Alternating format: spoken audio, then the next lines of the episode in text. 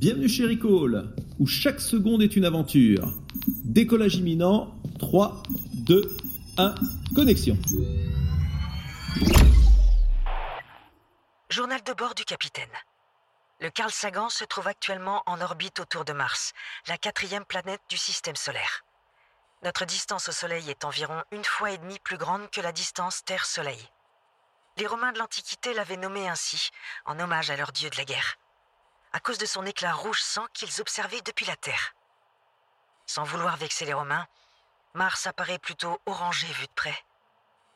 Cette teinte particulière, elle ne la doit pas à des rivières de sang, mais aux oxydes de fer qui composent en grande partie la couche la plus superficielle de son sol. De nos jours, Mars alimente des fantasmes d'un nouveau genre. Certains milliardaires disent même vouloir s'y installer de manière permanente.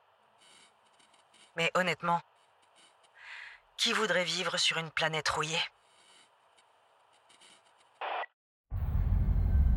Ne vous laissez pas tromper par sa taille. Mars a beau être deux fois plus petite que la Terre, les formations géologiques qu'on peut observer depuis sa surface battent des records de gigantisme. Tenez, par exemple, vous voyez cette énorme structure là-bas? Il s'agit d'Olympus Mons, un volcan bouclier trois fois plus haut que le mont Everest, et aussi étendu que la France. Vous ne trouverez pas de volcan plus imposant dans tout le système solaire.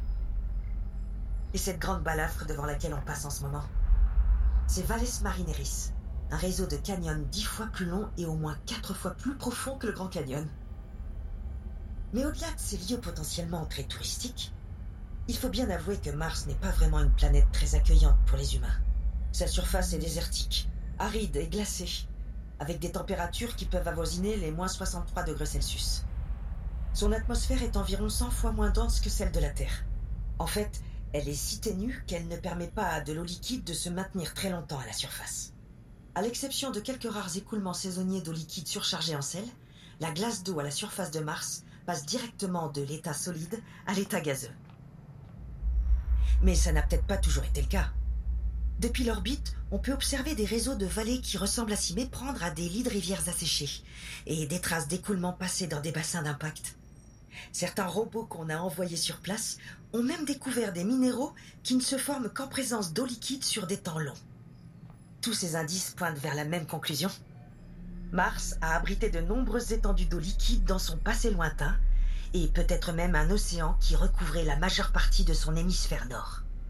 Si on pouvait remonter dans le temps pour contempler la planète rouge d'il y a quelques milliards d'années, à l'époque où la vie débutait sur Terre, la planète rouge aurait donc probablement des airs de planète bleue.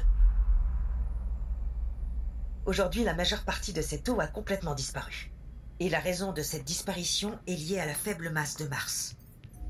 La planète rouge ne fait qu'un dixième de la masse de la Terre donc sa gravité retient moins fermement les composés les plus légers de son atmosphère. Comme sur Terre, une partie de l'eau martienne s'est retrouvée dans sa haute atmosphère. Là-bas, les rayons ultraviolets en provenance du Soleil se sont mis à briser les molécules d'eau en leurs constituants élémentaires, l'hydrogène et l'oxygène. L'oxygène a fini par oxyder le sol martien, ce qui lui a donné sa couleur rouille. Et l'hydrogène, beaucoup plus léger, a fini par s'échapper dans l'espace. Si vous répétez ce processus pendant des milliards d'années, vous allez passer d'une planète remplie d'eau à une planète complètement aride et inhospitalière. Est-ce que Mars a été habitable, voire même habité à l'époque où elle possédait de l'eau liquide à sa surface? C'est évidemment la question que tout le monde se pose. Pour résoudre cette énigme, les agences spatiales du monde entier y vont de leur contribution. Certains des robots qui parcourent la surface de Mars en ce moment même, comme les rovers américains Curiosity et Perseverance, sont d'ailleurs dotés d'instruments qui leur permettraient de détecter d'hypothétiques traces fossiles de vie microbienne passée. On ne s'attend donc pas à trouver des petits hommes verts sur la planète rouge, mais si on découvre des petits microbes verts dans les décennies à venir, avouez que ce serait déjà une sacrée révolution. En attendant, il est temps pour nous de parcourir de nouveaux horizons.